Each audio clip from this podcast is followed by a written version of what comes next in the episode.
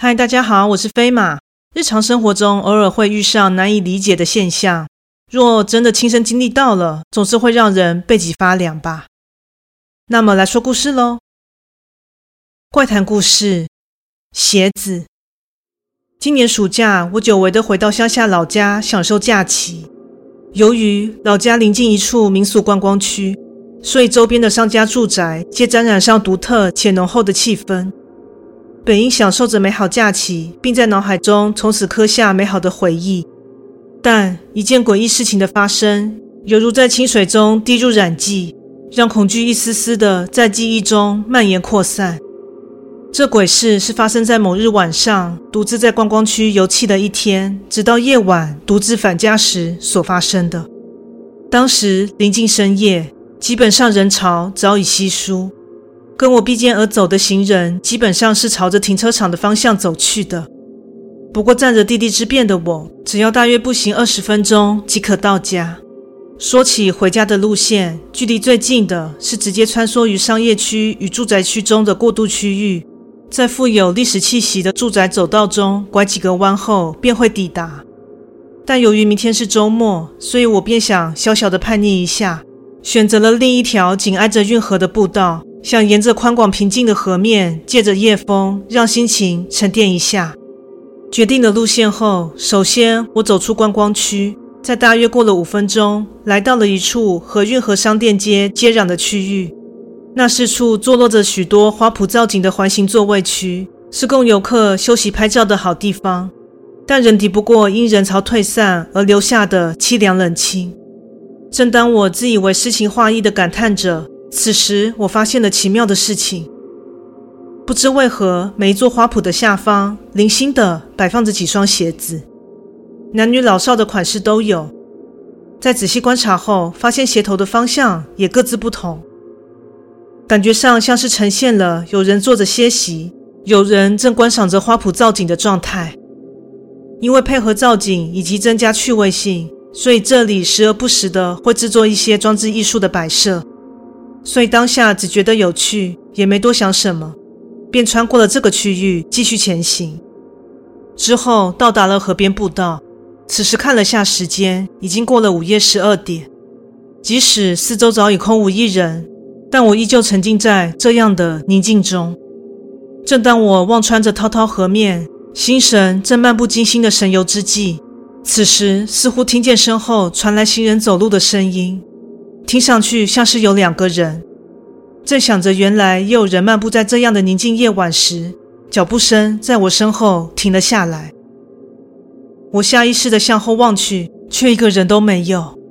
但我发现此时地上有两双鞋，看上去是一双男士鞋款还一双女用便鞋，鞋头的方向正朝向我。奇怪，这两双鞋什么时候在这里的啊？我纳闷地在心中暗忖道：“由于方才的脚步声，加上这两双莫名其妙出现在眼前的鞋，让我突然感到背脊发凉。加上这两双鞋鞋头皆朝向我，就像是有两个人正跟我面对面站在眼前的感觉。有了这样的想象，让我的心中顿时感到不舒服。于是我赶紧跨出步伐，大步向前迈进。”走着走着，仿佛能够听见后方尾随着忽隐忽现、此起彼落的脚步声，总感觉身后有东西正跟着我。虽然很想回头确认，但第六感强烈的告诉自己，千万不能回头，否则后果会不堪设想。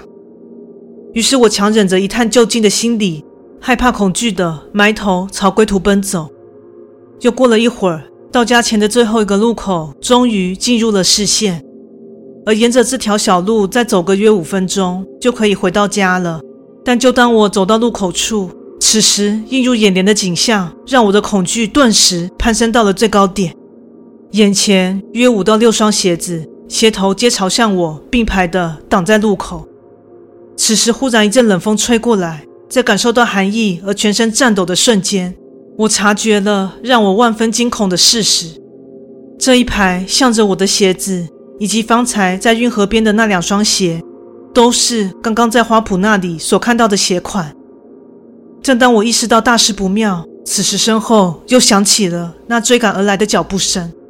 我魂飞魄散似的跨过眼前排成一排的鞋子，三步并成两步的朝家里奔去。这时竖起耳朵听去，发现身后的脚步声不知何时从两人小跑步般的声响，变成像是一群人在争先恐后的追赶。